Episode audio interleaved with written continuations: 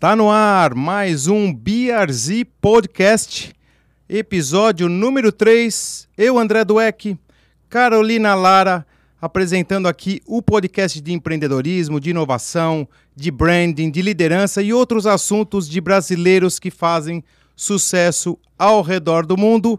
E hoje nós temos um convidado mais do que especial. Ele que chegou do aeroporto, veio direto aqui prestigiar o OneBRZ Podcast em Miami.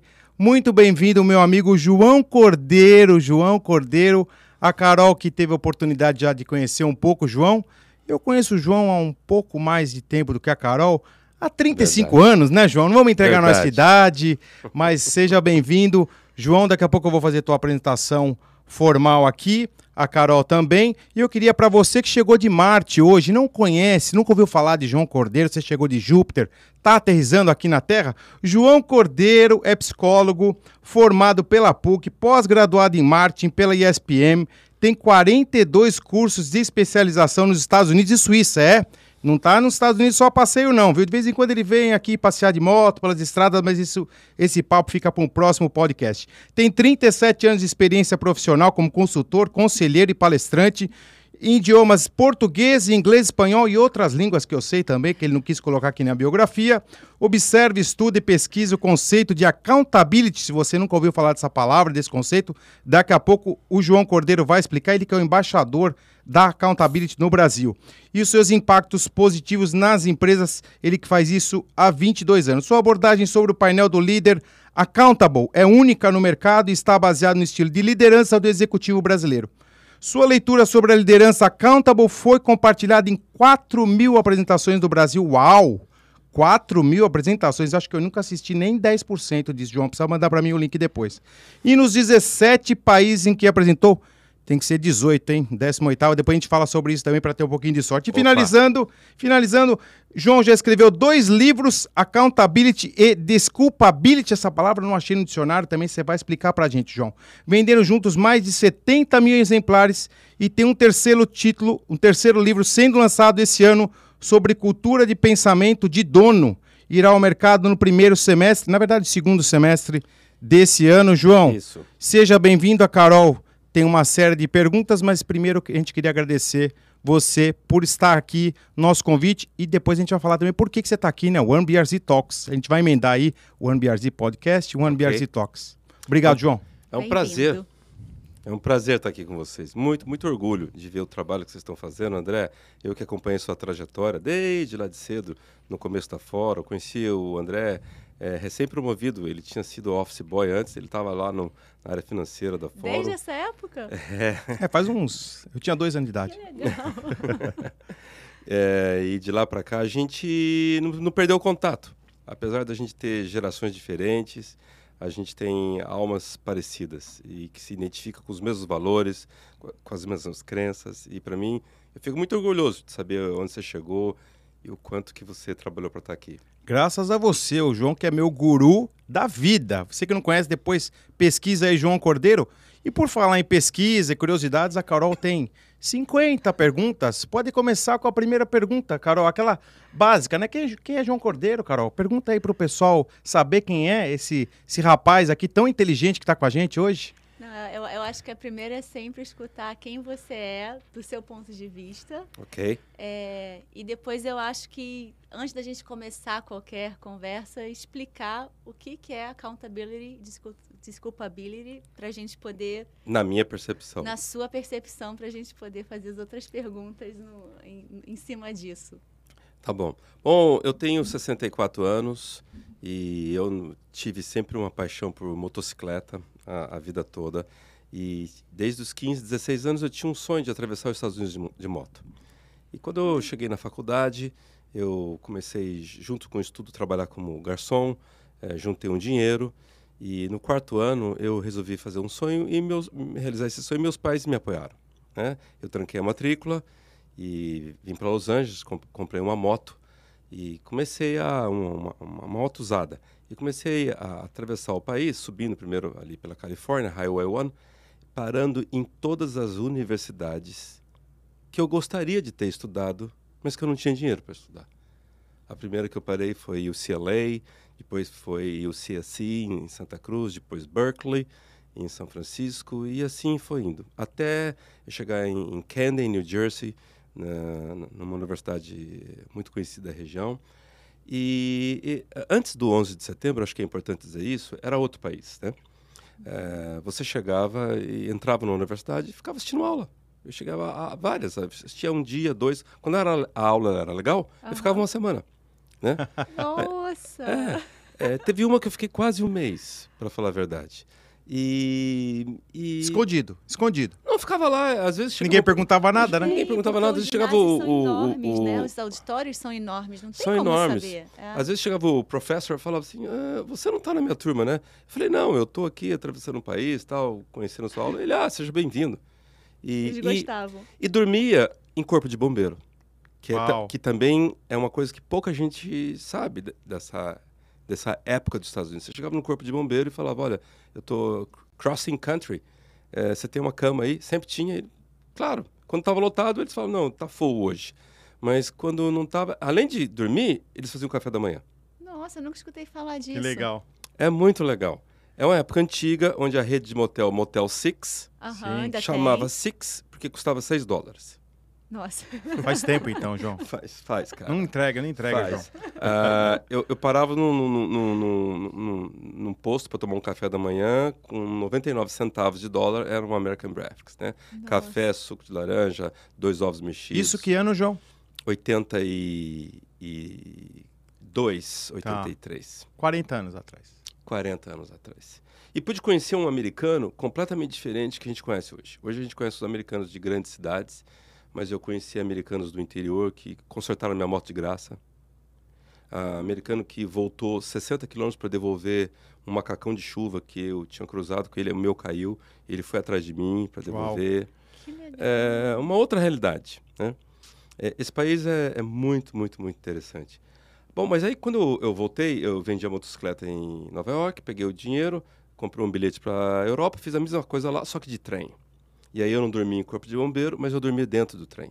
Eu pegava, chegava numa estação, é, para onde vai esse trem? Roma. Quanto tempo demora? Quatro horas. Não, é muito curto. Dá um mais longo. Tem algum com outras tem, paradas? Tem um mais longo? Tem, um que vai para Brindisi. Brindisi é o sul da Itália, lá na, na, bota, né? Ótimo, é esse mesmo que eu quero. Que eu, você, economizei um hotel. É, você não ia para Roma? Não, não, não, não. Me dá esse aí, tá ótimo esse. E aí eu dormia lá e... Economizava. Mais, mais cinco meses lá dormindo em trem e, e visitando também universidades. Quando eu voltei para o Brasil, eu estava claro para mim o que, que eu queria fazer. Eu queria, eu não queria ser um psicólogo clínico, eu queria trabalhar com educação corporativa, com, com, com cultura, com, com treinamento de pessoas. E que aí... não era comum na época. Não. Só para lembrar. E por que o corporativa se você não estava visitando empresas e sim? Mas eu assisti palestras de professores que eram consultores. Ah. Eu assisti muita gente falando da, das dificuldades de gestão, de liderança. Não existia. A palavra cultura estava começando a surgir aqui nos Estados Unidos. Ela foi introduzida em 1962 pelo Edgar Schein, mas em, em 80 já estava começando a se falar. Bom, enfim. Aí eu voltei com essa ideia. Uh, eu aluguei um, uma linha telefônica, né? Na época você alugava, porque custava 2.500 dólares. Não 3... tinha celular, né? Não, não tinha. Fixo. Comprei uma secretária eletrônica, é, gravei lá um áudio, liga aqui, deixa seu recado, mandei fazer cartões e botei a, na minha meta na cabeça que eu tinha que distribuir 10 cartões por dia e eu ia lá com os amigos tal. E uh, como eu tinha sido garçom, alguns amigos me conheciam porque eu, eu, tinha os atendido e atendia bem, né? Uh, até achava que atendia bem. E tinha um deles que estava montando uma rede de. montando uma, um restaurante. Isso era, era em Campinas, eu fiz a faculdade lá. E ele falou: Olha, João, vem treinar aqui a nossa equipe. Eu gostava do treinamento, do atendimento que você dava, né? E eu fui, a gente desenhou ali um, uma proposta, é, negociamos é, e chegamos que tinha que ser um ano de contrato. E era assim, meu primeiro contrato, né? Máximo, uau, né? Uau. Um ano de trabalho.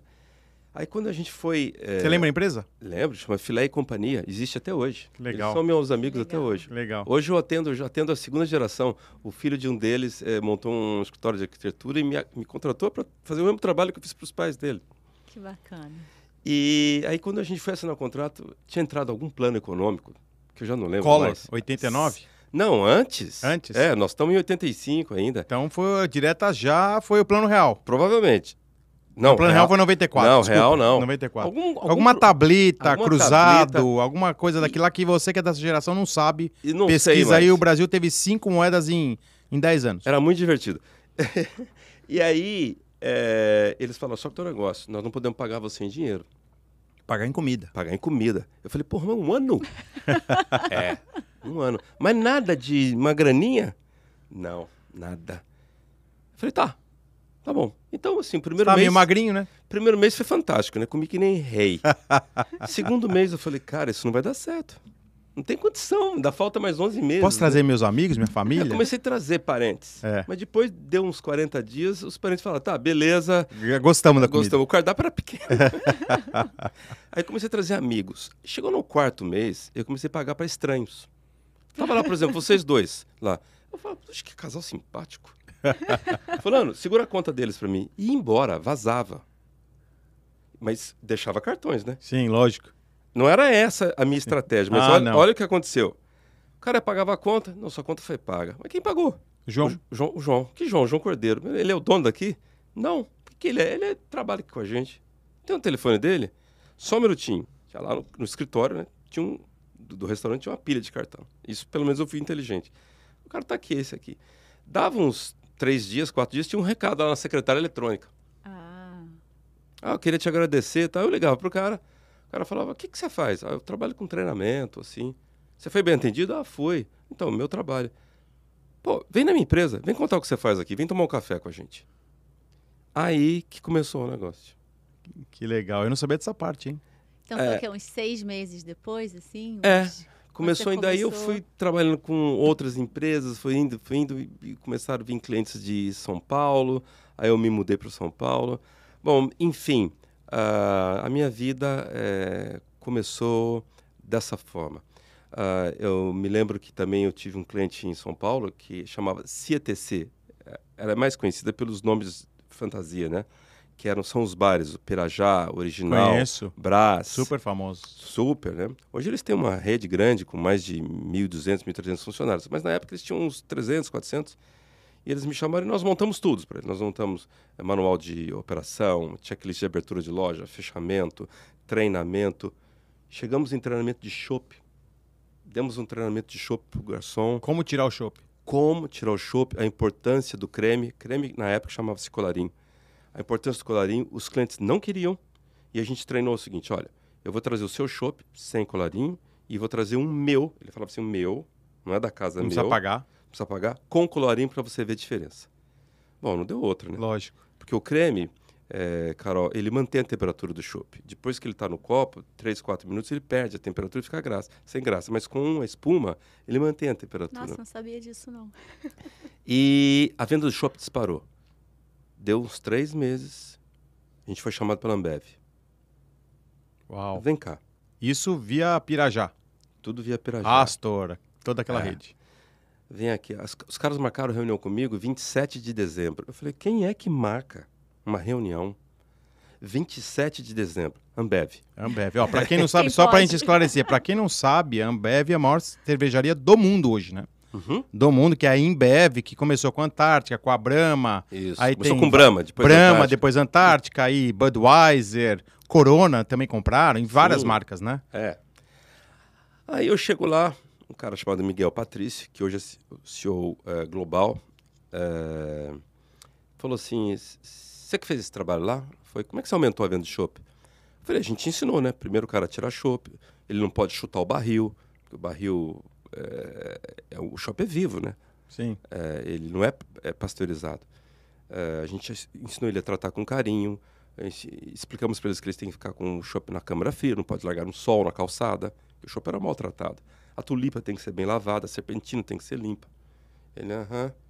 A gente tem alguns pontos de venda aqui. Você tem equipe para trabalhar? Eu, aham. Claro. Ele, Não tinha, né? Lógico. Aí ele pegou o mapa, abriu assim e falou assim: são 5.500 pontos de venda. Eu falei: ok. Ele falou assim: eu quero um projeto para isso. Eu falei: tá bom. É, eu falei: "Pô, vou demorar 60 dias para fazer um projeto disso. Eu falei: é, final de ano, né? Eu falei, então, final do mês, né? Eu volto aqui. Ele falou, final do mês não. Primeira semana de janeiro, eu tô indo para a China, eu preciso que você cuide disso. É, eu falei, tá. E fui para casa, falei com a minha sócia, que é a Débora, que é minha esposa, que é minha Um parceira. beijão pra ela. Obrigado. Se não fosse ela, eu não chegaria aqui nunca. E, Débora, nós temos essa bucha. Ela falou, deixa comigo. E a gente montou uma equipe. Trabalhamos com a Ambev durante mais de 15 anos. E depois fomos fazendo outras Que frentes. Eh, fui com eles para vários países da América Latina. Fora o cartão de visita, né? Fora o cartão de Imagina, com a consultoria, falou, quem é seu maior cliente? Ambev. Tá aqui o nome do diretor, liga lá e pega a minha recomendação. Já chegou chegando. Então foi isso, Carol. Não sei se eu fugi da pergunta ou não. Não, você respondeu maravilhosamente bem. Eu acho que para entender, a gente tem que entender um pouquinho da história, né? Verdade. E a Débora estava com você nessa jornada toda. Claro. A Débora entrou no meu escritório pra, como candidata a ser estagiária e eu olhei para ela e falei, isso não vai dar certo. ela estava linda, com vestido rosa. Eu falei, eu vou casar com ela ou ela vai trabalhar aqui comigo, nós vamos ter problema. E deu tudo certo. Ah, 20 e quantos bom. anos juntos já, João? 30, 30, nossa. 30, 30 e poucos Que bom, anos. que bom. Eu tive o prazer de conhecer vocês dois. E, e a- a- só emendando a pergunta, né, João? Uhum. É, questão accountability. Ok. Que é uma palavra que nos Estados Unidos até é um pouco conhecida, um processo, Sim. um conceito.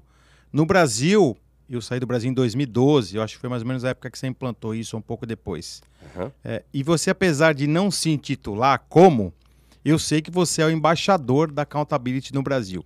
Então eu queria que você explicasse primeiro o que que é accountability, para quem não sabe, e segundo, da onde surgiu essa ideia, essa necessidade ou essa visão sua de implantar esse conceito no Brasil. Eu acho que explicar até para quem sabe também, porque a primeira vez que eu escutei, eu tinha um- uma coisa na minha cabeça. Uhum. Mas acho que quando eu comecei a escutar e ler e entender o que, que Uhum. accountability é para você, deu uma nova proporção do que é essa palavra, do que ela significa. Então, às vezes, até para quem sabe, é, é, é legal escutar o, o- O conceito. como você trabalha com essa palavra, porque abre um leque infinitamente maior para uma palavra que é tão rica e, e a minha definição era tão pequenininha dela. Bom, ah, primeiro é importante, é importante a gente destacar a importância das palavras pela linguística. A a- pela linguística, ela entende uma palavra, ela traz um conceito mais uma experiência. Então, por exemplo, se eu penso no alimento assim e falo pizza? Você percebe que pizza no Brasil remete ao alimento coletivo, geralmente com família, mais para a noite do que para o almoço no Brasil. Olha como é localizado Verdade. essa experiência. Ah, geralmente no domingo e diante de uma TV. Se eu falo pizza para o americano ou para um brasileiro aqui, pode ser um alimento individual, pode ser almoço, jantar, pode ser um slice, uma fatia, Pedacinho. Né? dificilmente na frente da TV com a família tal, mas pode ser também. A mesma pizza. A mesma pizza. Pizza que é quase um fast food. Exato. Se eu falar hambúrguer no Brasil, também é alimento, mas é mais individual, está mais. eh, talvez seja diurno, um pouco mais noturno, mas raramente domingo à noite junto com a família. Uhum. Aqui pode caber como refeição, como jantar nas famílias. Então você percebe que cada palavra tem um conceito, uma experiência e ela pode mudar de acordo com a, a localização. Cultura, né? Tudo bem até aqui? Perfeito. Aham. Aí nós temos accountability, que é uma palavra que só tem em inglês. Não existe em nenhum outro idioma do mundo. Não existe no mandarim, no alemão, no italiano, no espanhol. E ela é muito interessante porque ela, ela nivela, ela traz níveis diferentes de responsabilidade. Basicamente, a gente poderia imaginar uma escada com quatro degraus. O primeiro degrau é responsabilidade, como a gente conhece. O segundo é protagonismo, quando eh, eu sou o centro de um processo de melhoria, por exemplo. Tem um problema no condomínio, eu, achar, eu e um amigo e mais um outro vizinho res- resolvemos trabalhar nisso, mas eu fui o principal articulador daquilo. Pode ser numa empresa, pode ser numa família. Eu fui o protagonista. Aí tem um terceiro nível, que é senso de dono. É quando eu faço uma função é, com o conceito de dono moral, eu trato isso aqui como se fosse meu. Esse estúdio, por exemplo, ele pode ser alugado, mas eu posso tratar o equipamento com desleixo. Eu posso ir no banheiro e deixar ele pior que eu encontrei. Mas eu posso também deixar ele igual ou um pouco melhor do que eu encontrei. Eu posso passar um pano na pia. Eu posso ir numa praia e deixar a praia pior do que eu encontrei. Ou eu posso deixá-la igual, ou às vezes até um pouquinho melhor. É o senso de dono. E o quarto degrau é o conceito de, de accountability, onde o, o, indivíduo ele passa a ter assim uma, uma necessidade de prestação de conta, de transparência, de fazer por interesse genuíno e não pensando em algo em troca, de ter coragem, assumir as consequências e ter um papel muito mais completo. Isto é ensinado em alguns países do mundo. É ensinado na Noruega, na Dinamarca, na Suécia, na Finlândia, na Coreia do Sul, no Japão. Isso é ensinado nas escolas. Uau. Isso que eu ia perguntar, isso é ensinado culturalmente ou na escola ou numa universidade? Nas escolas. E, e na Nova Zelândia é ensinado com a palavra accountability. É, por exemplo, é muito comum ter é, nas escolas comitês de limpeza, comitês de faxina. Uma semana um cuida dos banheiros, outros cuida do refeitório, cuida do refeitório. Uh, e a responsabilidade desde cedo é desenvolvida nas crianças. Né? Nos Estados Unidos, essa palavra entra mais no college. Uhum. É lá que as pessoas têm mais contato com isso. Em algumas escolas, uh, uh, kindergarten tem, mas não é a maioria mas é mais comum no, no college. E tem outros países que essa palavra não entra. O nosso é um deles. Como é que eu tive contato com ela? Uhum. Eu fui fazer uma palestra pro bono, de graça, na periferia de São Paulo. O bairro é Americanópolis. Foi em 1999. A palestra era sobre técnicas de apresentação, uso de PowerPoint, coisas que as professoras não sabiam. E era um EMEI, Escola Municipal de Educação Infantil, para crianças de 4 há seis anos. Pública? Pública, municipal. Aí, a hora que eu entrei, a sala da diretora era um pouco maior que esse estúdio, me chamou a atenção que ela tinha feito prateleiras de madeirite e ela fez transformar aquilo numa biblioteca, cheia de livros, as quatro paredes. E no chão tinha caixas de brinquedo. E eu fiz um elogio à prefeitura. Ela olhou assim com cara de desapontamento para mim e falou: Você acha mesmo que isso aqui é dinheiro da prefeitura? Eu falei: Mas de quem é? falou, vou te explicar. Foi na sala ao lado, chamou a coordenadora, coordenadora pedagógica. Falou, Cidinha, conta para ele, de onde vem esse dinheiro? Aí ela falou, olha, a cada três meses a gente pega 10% do nosso salário. Meu, da diretora, da vice-diretora, das professoras, das faxineiras, das serventes. Para trabalhar aqui, essa é a regra. A gente junta esse dinheiro, vai na 25 de março, compra os brinquedos. E, ela, e a gente vai no sebo e compra os livros. E a frase que ela terminou para mim impactou. Ela falou: e a gente faz isso porque nós somos apaixonadas pelo que fazemos. Nós somos apaixonados por essas crianças que nem filhos nossos são. E eu que fui lá, confesso a vocês aqui, um pouco metido, achando que eu estava fazendo um favor, tendo que sair de casa, ir num bairro longe, sabe? É, mas não uma palestra de graça, que dia quente e tal. Eu saí de lá com um tapa na cara moral, que para mim me, me, se tornou o maior presente que eu podia receber. Porque eu fiquei com aquilo na cabeça, sabe, André? Sim. Como é que faz uma pessoa sair do seu quadrado de função, de isso não é meu, não é da minha responsabilidade, não ganho para isso, não é minha função? Como é que faz uma pessoa sair disso e fazer algo de bom para o outro? E eu fui falando para um, para outro, até que eu falei para um amigo meu, o Benvenuti, que, que eu levei na fórum. É, legal. Desculpa. Que eu levei na fórum. E, e ele falou, ele tinha morado nos Estados Unidos, ele falou, João, tem uma palavra para isso. Chama accountability, não tem nada no português, vai atrás e pesquisa. E ele me deu o primeiro livro sobre isso.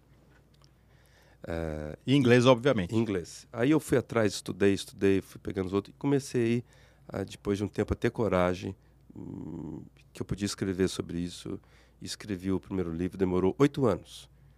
É... Com o nosso grande amigo Edu Vilela. Com o nosso grande que amigo vai tá Edu aqui Vilela. no nosso podcast também. Isso, exato. Que quando eu cheguei lá, ele e o sócio dele olharam no título, falaram accountability, eles falaram, cara, não vai dar. Primeiro que é inglês. Segundo que remete à contabilidade. Isso. Depois que brasileiro, a hora que entender que está relacionado à responsabilidade, é aí que não vai querer mesmo. vamos ter que mudar esse título. Eu falei, não, não, não vamos mudar, não. Não vai vender. Não tem importância. Ele falou, olha, se vender 2.500 exemplares, ok, pagou os custos nossos. Falei, tá bom, então vamos. E foi, foi, e, e o conceito foi sendo aos poucos aceito. Vendeu quantos? Ah, entre os dois volumes, até onde eu sei, é, 75 mil exemplares. Tá. Até onde eu sei, porque depois as, as livrarias entraram num processo de eh, queda de faturamento, de recuperação judicial. Fora online, né? Isso, vi, isso É. livro impresso. Livro impresso. Tá. Livro impresso. Que E legal. qual era? Eu fiquei emocionada com a história. Você não conhecia? Essa história não, tá? Eu, assim, eu, eu tenho estado tão envolvida com, com tudo que é sobre educação Uhum. e eu acho que professor, eu acho que é um lindo exemplo, porque professor aqui também ganha tão pouco Sim. e tem uma, acho que junto de médico tem a maior responsabilidade desse mundo, ainda mais quando se lida com crianças, né? É. Eu acho que é a principal responsabilidade. São, são as duas profissões que, para mim, todo mundo tinha que ser milionário. E uma pessoa chegar e ter esse senso e, e fazer isso. É. E qual, qual foi o resultado dessas crianças? Você tem isso? Assim, o qual é a diferença que fazia para essas crianças? Você chegou a, a manter contato com essa escola? Porque eu imagino que isso deve ter aberto horizontes para muitas crianças. É, eu, eu, eu não acompanhei muito a evolução dessa escola. Ah, ah, a gente consegue ah, ver o resultado disso eh, em outros lugares eh, que tem uma iniciativa aqui e ali. A gente consegue ver em outros países. Nó- eu cheguei até a montar um instituto eh, de accountability, ah, chama BIA, Brazilian Institute of Accountability. É um, é um nome em inglês que a gente achou que soa bem no ouvido da criança. Inclusive tem um, tem um perfil no Instagram, né? Tem. Accountability Academy. Isso. Para quem está obje- ouvindo a gente quiser seguir, bem interessante o conteúdo. Obrigado. Com o objetivo de levar isso para as escolas públicas. Aí ah, o Instituto existe como pessoa jurídica, tem sócios, fundadores que são RHs, que se encantaram com a causa. Ah, a, a gente não conseguiu avançar, entrar em sala de aula pela pandemia e eu acredito que para o começo de 23 a gente consiga o nosso primeiro projeto piloto de levar isso em alguma escola pública. Que acho que se. Eu imagino que você vai falar aqui um pouquinho do impacto que isso tem no mundo corporativo de adultos, mas imagina para crianças, onde ainda estão formando. é, Ah, Quem você- elas são, né? Como é que elas cuidam do mundo? Que cuidar da, aqui da sua sala de aula é cuidar do mundo, né? É. Imagina o impacto. Essa é uma história que eu vou querer acompanhar. Muito obrigado. E Vamos até lá. emendando nisso, então, João, é, e daí você começou a estudar, começou a implantar isso.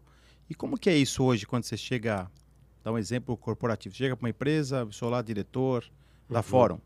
Quando eu te conheci, falou, ah, tudo bem, tem um projeto de accountability aqui.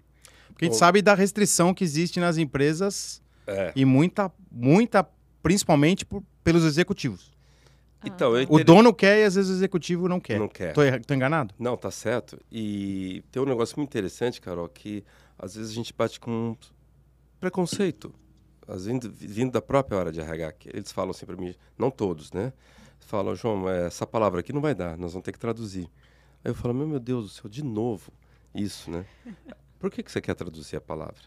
E pra você quer traduzir para qual? Eles falam para responsabilidade. Desculpa. E eu falo, olha, eu explico, né? Primeiro que não é, né, te- nem todo nome dá para você traduzir, né? Maria em inglês é Mary, Paulo é Paul, agora o William em português é Guilherme, tá? É, James em português é Tiago. Então, assim, Aham. você não traduz nem nome. E depois, por que, que você quer traduzir? Não, porque meus, meus funcionários lá de baixo não entendem inglês. Eu falo, mas o inglês já chegou lá. Ele- hambúrguer, ele, hambúrguer. ele pede hambúrguer, ele pede milkshake, ele vai no drive-thru, ele pede delivery. O sanduíche que, hum, que mais vende do McDonald's chama Crispy Chicken. Verdade. A loja de periferia onde ele compra móveis chama Comfort Home, que é uma rede de loja de periferia de São Paulo, né? É, a loja onde ele compra colchão chama Sleep. Você está falando que o inglês já chegou na cabeça dele, cara. É mais uma palavra. É, vai ajudar. É. Então, é, essa é, uma, é uma, uma, uma resistência, mas muitos é, estão abertos e aí é, começa todo um trabalho de disseminação. Nós aprendemos que nós já entramos por vários lados, né? entramos pela liderança mediana, entramos pela porta do RH, pela porta do marketing. A porta que mais dá sucesso, que mais consolida, é a por- uma porta chamada CEO. Eu ia falar do dono. É, quando o dono, quando o presidente, quando o CEO quer, aquilo desce que nem uma cachoeira lá para baixo. E os efeitos são Quando ele quer e acredita, né? Quando ele quer e ele acredita. E nós temos alguns casos lá no Brasil. Um deles é uma empresa de fertilizantes chamada Cibra, Cibra Fértil. A Cibra hoje tem 11 plantas e a sede, vamos dizer assim, em, em Salvador, né, com cerca de 120 executivos no corporativo.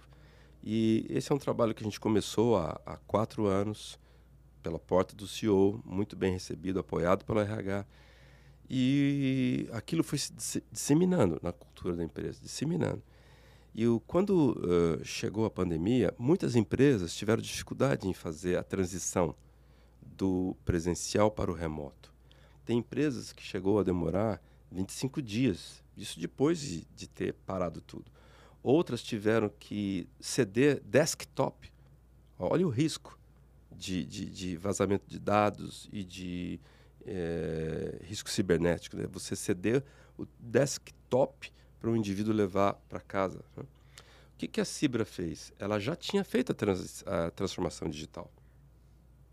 Por causa do todo o conceito de accountability, ela já tinha, na, na base dela em, em Salvador, cerca de 25 laptops que ficavam de backup para os executivos. Quando eles iam viajar das fábricas, eles não precisavam levar os deles. Chegava lá, pegava um, fazia o login e trabalhava. Tá tudo na nuvem, né? Tá tudo na nuvem. Então, quando veio a decisão de vamos para o remoto, demorou um dia.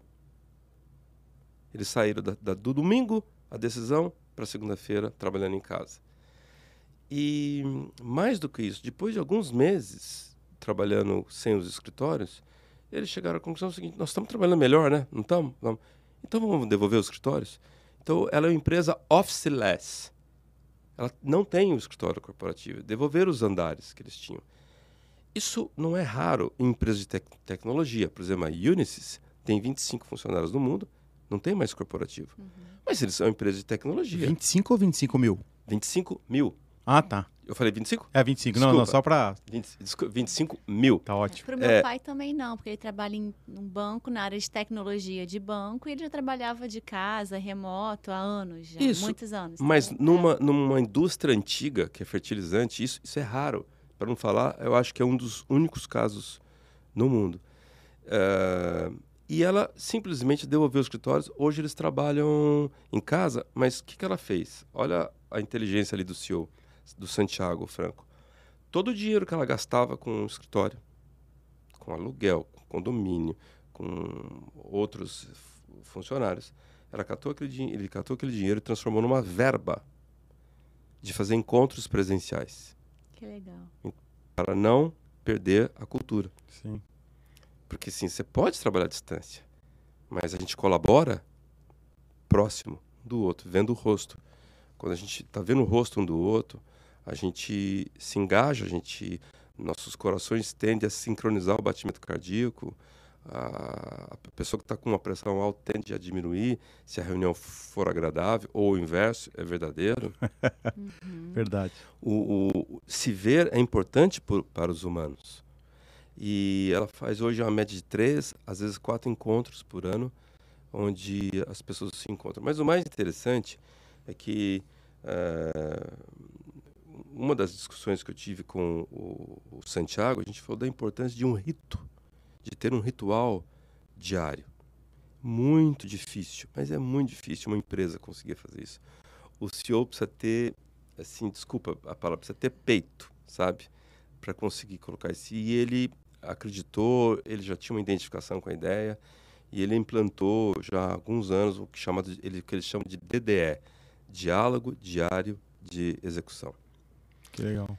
Todos os dias, das 9 da manhã às 9h15, para 100% da liderança. Sem- eh, da liderança da fábrica, não para a operação.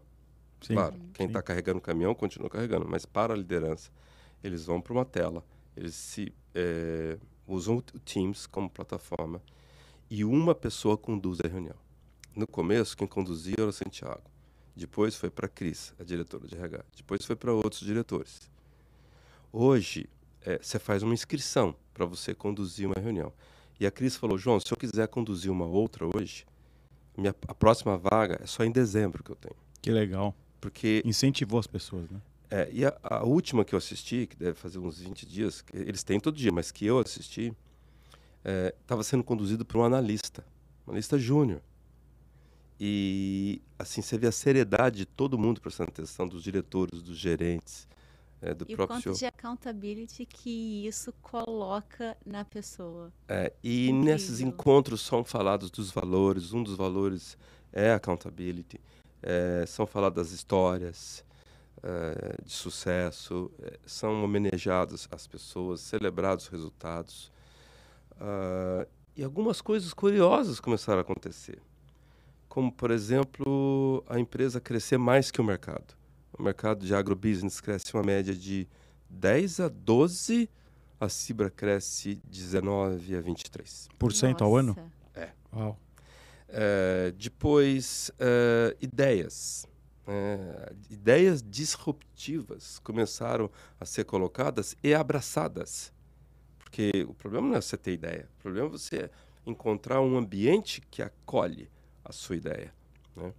Ideia do tipo assim: é, que tal se a gente fosse vender fertilizante por um aplicativo de e-commerce? Uhum. Isso é comum para um varejo Sim. com- né, agora para bebidas, né, a Ambev está fazendo isso, mas para fertilizante, o fazendeiro, vou comprar fertilizante. E ele não só acompanha, como ele acompanha a entrega. Ah, a criação de uma, de um, uma, da Cibele, que é uma, uma en- entidade virtual que interage com eles e, e- e presta serviço no chat, se De responde inteligência artificial. de inteligência artificial. E o mais incrível, eles criaram uma moeda. Como a compra de fertilizante é um, não deixa de ser um, Commodity. um, um commodity, mas você compra é uma compra futura, é um hedge que você Sim, faz, sim. porque você compra no dólar lá na frente, ele pode variar. Então, ele compra na chamada Cibracoin, É um blockchain ou não? não chega a ser um blockchain, porque não está Tá. aberto para o mercado Tá, não é todo. cripto, não. Não é Tá. cripto, é para o mercado Isso é uma deles. moeda virtual. É, mas quando chega o teu fertilizante, se, tiver, se você tiver crédito, você pode usar esse crédito, você pode ter de volta, se você quiser, você pode comprar ações da Cibra, você pode comprar equipamento agrícola, Interessante. você pode comprar outras coisas. E se você tiver uma diferença ah, ah, desfavorável, você pode pagar com o próximo crédito seu. Que muito interessante. E isso acontece em alguma outra empresa desse Não. ramo? Não. E o interessante é o seguinte: eles são o- no, no- no Brasil ah, deve ter cerca de mais de uma dúzia de players nesse setor. Eles devem estar entre o quinto e o quarto. O primeiro está muito longe. É uma multinacional norueguesa. Mas assim, nem passa perto isso desses primeiros players. É por causa do conceito e a cultura, né, João? Que a gente é o maior, que a gente É, Não bem. precisa, né? Deixa lá que o cara é pequenininho, que ele tem tempo para fazer a manobra, deixa ele testar. O dia que ficar bom, eu. Inclusive, até quero emendar já na, na segundo conceito, né? Uhum. Dessas empresas muito grandes que tem uma palavra que aí não foi ninguém que te falou, não tem realmente nenhuma é, tradução, que é desculpability. É uma palavra mais fácil aí para o pessoal do chão de fábrica entender. Isso. Mas da onde surgiu isso, João? Que foi, inclusive, tema do seu segundo livro. E eu, a gente passou algumas questões de desculpability aí no passado, na época da Fórmula da Triton, Aham. mas é um tema que é um livro recente que você escreveu, né? É, é, é, esse surgiu num evento da Arezo. Eu estava lá com o Alexandre Birman, com o conselho dele, com o Vicente Falcone, é, com o Cilevo. E eu estava falando lá do conceito, e aí um diretor de produção dele, de uma fábrica do Rio Grande do Sul, um gaúcho, muito engraçado, o Cisso, falou, ô Cordeiro, você está falando que a- o contrário de accountability, tchê, é dar desculpa? Então é desculpability. Aí o pessoal riu, que ele era, fazia uma piada atrás da outra, né? Ah, é, eu comecei a usar um dia conversando com o Edu, o Edu Vilela. Ele falou, eu falei, Edu, eu escutei essa palavra assim, ele falou, João, escreve já. Para tudo, escreve já sobre isso. E eu, como eu tinha feito um- uma pesquisa muito grande para aquele os oito anos que eu fiquei escrevendo Accountability, eu, não- eu- eu tinha muito material, né? Então, eu resgatei o material e, e nesse livro a gente explica por que, que o ser humano dá desculpas. Né? Desculpability é o hábito de fugir da responsabilidade, culpando as circunstâncias ou responsabilizando os outros. E hum, isso uh, é do ser humano. A gente foi pesquisar, encontramos uma luz na neurociência. Dentro do nosso cérebro tem um, um cérebro mais jovem, que é está na nossa testa, que chama córtex pré-frontal, que é onde a gente processa a nossa consciência, nosso estado de alerta. Esse cérebro não existia no Homem das Cavernas. Você pega um sapiens, por exemplo, o que cabia na caixa craniana era um cérebro, um cérebro de um terço do nosso tamanho de hoje. É, o que expandiu foi esse chamado neocórtex, esse cérebro novo para frente. Então, abaixo dele tem um cérebro, cérebro antigo, chamado que tá, ele é dentro de um chamado sistema límbico, que coordena uh, comportamentos sociais, emoções, etc. Dentro do sistema límbico tem um, uma glândula do tamanho de um caroço de azeitona, chamado amígdala. As pessoas acham que às vezes eu estou falando da amígdala da garganta, né? Tem gente que numa hora dessa no workshop levanta a mão e fala, mas peraí, eu tirei quando eu tinha 12 anos de idade. Eu falo, não, você tirou outra. Essa você não tirou, não. Está numa região inoperável no cérebro. E é uma de cada lado. E a amígdala é um, como se fosse um chip que roda um programa. Ela rastreia perigo. 24 por 7. Fundamental quando a gente morava numa, numa época primitiva. Até hoje, quando você vai num, numa, num país, numa região é, mais assim é, carente, é, numa uma região, um, ou num transporte coletivo. Você pega um metrô em Nova York, você pega. É uma autodefesa, né? É uma defesa. Você, você vê as pessoas assim, segurando a bolsa, a mochila, tirando o celular do bolso de trás, colocando na frente. É como se o organismo se organizasse para um, um, um impacto. Né? Quem processa isso é a amígdala. Só que ela não processa só quando a gente está numa estação de metrô ou no aeroporto. Ela processa enquanto a gente está dormindo, no escritório. Uh, e como que ela reage? Uh, através de um WhatsApp, de um e-mail. E ela tem três tipos de reação. Ou ela parte para a luta, ou ela foge, ou ela congela. Então, como neurologistas americanos falam, o, conge é... o congela é relativamente novo para mim. É. Porque a gente fala muito de fight or flight. Isso, ela fight, flight fight. or freeze. Isso é muito interessante, é, porque é. tem pessoa que, diante de uma situação de emergência, não sabe o que fazer. Não sabe o que fazer, literalmente congela. Isso. É. No mundo corporativo, como é que é isso? Chega uma mensagem no e-mail, surgiu um problema assim, assim. Situação da amígdala, não responda. Fica na tua, vai sobrar para nós. É isso que ela fala. Ou então responda, mas copia uns 50 caras. Né? Divide a responsabilidade. Joga no ventilador, porque aí dilui uh, o problema. Então, ela, numa reunião, não assuma que foi você culpa o estagiário, culpa o fornecedor, culpa o cliente. E, e aí as pessoas foram criando uh, expressões de bloqueio de, de responsabilidade, do tipo, uh, não sabia, não recebi o e-mail, já deu o horário, uh, fiz a minha parte, sempre fizemos dessa maneira, não é meu cliente, já enviei o e-mail, estou aguardando a resposta, vou ver e te aviso. Tu dia vi um cara na Paulista com uma camiseta assim, vou ver e te aviso. é desculpabilidade total. É. E ela, ela foi eh, generalizada. É, a gente recebeu um pouquinho também de influência sindicalista, num período que o nosso país teve um governo de orientação mais de esquerda. As pessoas não sabem, mas muitas expressões como não é da minha função, isso aí veio de influência sindicalista. Tem gente que repete isso nas empresas e não se dão conta disso. Então, isso impregnou um modelo mental. Então, junta as frases com um instinto de defesa, pronto, você tem a receita certa para a pessoa não evoluir a sua responsabilidade. Só, soma isso o fato de não ter a palavra no vocabulário português. Para contabilidade. É. E para piorar, no passado, a gente teve nas escolas uma matéria que ensinava um pouquinho de responsabilidade, respeito, chamado Educação Moral e Cívica. Nossa, EMC, da minha época. Já entregou na cidade de novo. De novo. A Carol eu, já, não, eu já não tive isso. Carol não. não teve isso, não. Carol, não, isso vari, variava de estado para estado, de cidade para cidade. Mas na minha no meu, no meu contexto, era aula, é uma aula que você podia chamar assim, aula de respeito. Porque assim, primeiro era respeito para entrar em sala de aula, você fazia fila, tinha distanciamento social. Você esti- esticava um braço assim para fazer fila, hasteava a bandeira, com a mão no coração, cantava o hino. Todo dia. Então era respeito à bandeira, respeito ao país, respeito ao aluno, respeito ao Professor era uma autoridade máxima, né? Entrava o, o- o professor na sala, a gente levantava e falava: Bom dia, professor André Dueck. Nome e sobrenome. Para passar um caderno, a gente aprendia como passar um caderno, como passar um livro, porque antes a gente arremessava um caderno. Como passar uma tesoura. Essa matéria foi retirada, porque estava muito vinculada à ditadura militar, mas não foi colocado nada no lugar No lugar. nada. né?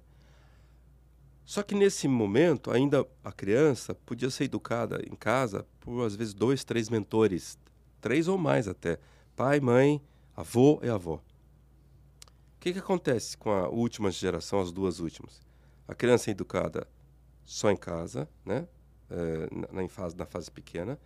Eh, o pai trabalha muito, a mãe também. Ele está deixado com a escola ou a TV ou o pior, Celular. celular, Videogame. videogame. Os pais inconscientemente delegaram isso para as escolas. As escolas mal dão conta do currículo básico. Você pega educação e matemática brasileiro, Brasil é 12º, 13º nação do mundo em termos de produto interno bruto. Mas em, em matemática a gente está na posição 80, 85. Em matemática. É, muito menos virtudes morais. Então hoje, uma pessoa que tem uma empresa, que montou um negócio, que fez um processo seletivo, que contratou um jovem muito bem formado, na GV, na USP, no INSPER, contratou bem formado academicamente. Mas em termos de virtudes morais, é uma loteria. Que é muito mais difícil de treinar depois. A gente né? não sabe o que está vindo. Por isso, entre outros motivos, que código de conduta no Brasil é o maior do mundo, tá? Não sei se vocês sabem, tem países que não tem código de conduta. Não sei se vocês trabalharam em alguma empresa aqui americana, não tem código de conduta. Eu, o primeiro código de conduta que eu vi era uma página. Depois vieram duas. Depois viram uma apostilinha. Hoje é um livreto. O que pode. Os, os dom, é, é, do's e don'ts, né? O que você pode fazer e o que não pode fazer. Exato. Aqui a gente chama de best practices. Best practices. E- mas é, geralmente é muito mais ligado ao trabalho em si que você está fazendo do que como você lidar no dia a Isso. dia com o seu time. Mas aqui muitas vezes foi escrito pelo RH, né, pela área É. de HR. Lá é escrito pelo jurídico. Por quê? É lei. É assim, eu- é, se você sair daqui, você pode ser mandado embora. Tem que assinar, né? tem que assinar. E o maior código Porque até a legislação trabalhista é bem complexa no Brasil, né? Exato. O maior código de conduta que eu já vi na minha vida era assim, ó. Parecia um- uma lista telefônica daquelas antigas. Quem não viu a lista telefônica, né, tem uma ideia? Acredite se quiser. Era da Odebrecht. Caramba. Então, o que, que você conclui com isso? Né? Que sobrou para o mundo corporativo educar aquilo que a escola não fez, A família também não? que a família não fez e que a sociedade não conseguiu fazer. Interessante, interessante. Que aula. E, e- e isso eu traduzo tudo por um cheque. Alguém assina um cheque no final das contas. Porque é uma empresa que não tem uma cultura de pensamento de dono contrata mais do que o necessário. É o turnover, o famoso turnover. A comparação que eu trago é, é entre assim, você pega o United Airlines, American Airlines e Southwestern Airlines. É, United e, e American, mesmo ano de fundação, 1926. A Southwest é mais jovem, 1957. A American Airlines, 130 mil funcionários. United, coisa de eh, 90 mil funcionários. Southwest Airlines, 52 mil funcionários Nossa. valor de mercado, enquanto que a American United fica na, na faixa de 12 a 14 bi, Southwest 25, 27 bi. Caramba. LLC, lucro líquido por co- co- colaborador, que quando a gente estuda a cultura, o que interessa é isso. É quanto cada colaborador gera de lucro. Contribui, né? Contribuição. Contribui. Números do ano passado, tanto a American quanto United, é, é negativo, é cerca de ah, 9 mil dólares a 7, 7 mil a 9 mil dólares negativo, enquanto a Southwest Por pessoa. por colaborador.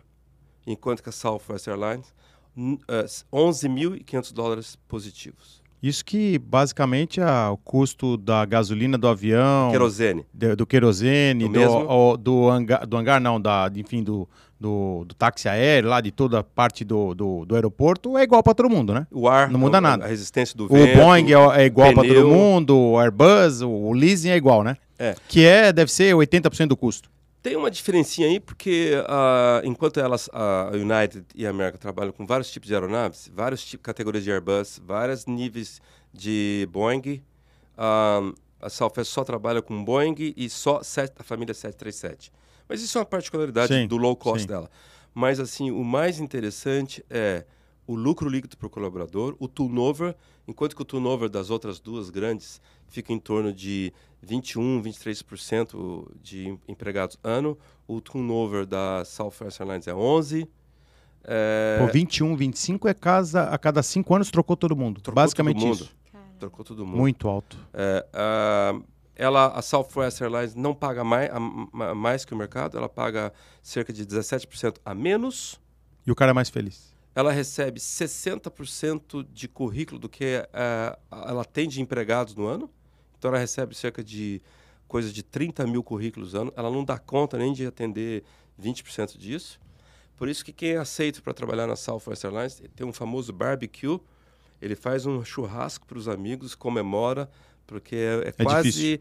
como se aceito numa Na Ivy League. faculdade. Sei. Agora, uma, uma última pergunta que eu acho que quem. A maioria das pessoas que vão estar escutando aqui são é, donos de empresa ou querem empreender ou, ou têm esse espírito é, é, empreendedor.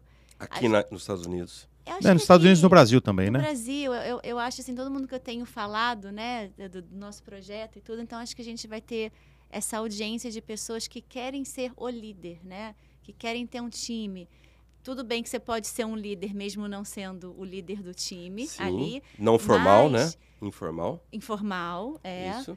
Que eu acho que mais ou menos um pouco da nossa história, como eu virei sócia do André, foi mais ou menos isso, Sim, né? perfeito. Mas eu acho que é, as- eu vejo muitos líderes de muitas equipes, muitos donos de empresa que querem que as pessoas sejam assim, mas eles não são. Eles querem que a pessoa assuma um erro, né? E, e- e defenda ali o, o- o time, mas quando eles não fazem aquilo também. Então, assim, o que, que você falaria assim, para essas pessoas que querem ser líderes de equipe? É, como que como que, é, que, que o, o accountability pode é tão importante para o mindset para assim a gente ensina por exemplo né e quando a gente olha para cima um exemplo errado a gente vai copiar o errado Uhum. eu acho que a gente falou muito da importância da equipe mas qual a importância do líder ele ter um coaching né desse desse mindset também do accountability Então, Carol, uma coisa interessante, curiosamente, se você olhar o currículo de qualquer universidade brasileira, ne- nenhuma delas tem uma matéria chamada liderança. é verdade Nem matéria, nem trabalho. Assim, tem raspa no MBA e olhe lá. Ah, assim, elas não querem dar o nome dela, certificando que você sai de lá líder. Elas têm coragem para certificar que você sai de lá médico, Uhum. você sai de lá engenheiro. Que é muito mais complicado. né? muito mais, mais complexo. engenheiro para construir ponte, Sim. é, que você pode ser, se candidatar à OAB para ser um advogado, para defender ou para você acusar as pessoas, um promotor. Mas assim, para liderar pessoas, é, não. né? Isso é interessante. O que é, mostra a importância de um líder, de um empresário, de um executivo, e estudar. E fazer sua lição de casa. é, e fazer outros cursos. Contratar uma mentoria. é, é, e aprender, assistir palestras sobre o tema. Liderança é uma mistura de arte com técnica, com habilidade, com uma série de coisas. E o mais importante, né? a, a importância da pessoa se conhecer co- como, como indivíduo. Então, o, o que eu diria para o empresário, assim, o seu negócio pode melhorar muito se você desenvolver a sua liderança e se você desenvolver accountability nas pessoas, o senso de dono, o protagonismo e uma responsabilidade maior. E se você vier fazer negócios aqui nos Estados Unidos, aí, cara, assim, eh, se você não tiver esse nível maior de responsabilidade, eh, vai gastar muito dinheiro aqui. Tem muito brasileiro que perde dinheiro aqui Sim. O André já deve ter falado Infelizmente, isso. mais perdem do que ganham. Por enquanto. É. A gente está tentando ajudar para. Inclusive, esse podcast é para isso, né? Para gente ajudar É. as pessoas. O uh, brasileiro tá, a gente está acostumado ao seguinte: eu me comprometo com você para sexta-feira te mandar um e-mail. Uh, se eu mandar um e-mail 6 horas da tarde ou 7, na minha cabeça, eu tô, eu tô dentro do compromisso. Mas na cabeça do, do americano, do alemão, do suíço, é sexta-feira, 9 da manhã, 9 e 5, ele abrir o e-mail dele e tá lá a resposta. Tem uma diferença aí de 8 horas. Sim, acabou. Perdeu, perdeu três dias. Sexta, sábado e domingo. Isso. Uh, reuniões, né? Como a gente já falou, reunião marcada para as quatro, uh, o camarada tem que chegar 10 para as quatro, 15 para as quatro. Uh, não É, che- isso os Estados Unidos ensina bastante, né? É, aqui, Os então, brasileiros aprendem a forceps. a promessa aqui é, é muito importante, né? Ser, ser cumprida. E a, a accountability pode ajudar muito o indivíduo a se desenvolver nesse aspecto. É que eu acho que volta para o que você falou. Quando entra pela porta do CEO, é quando a empresa tem o maior desempenho, né? Sim. O que você falou.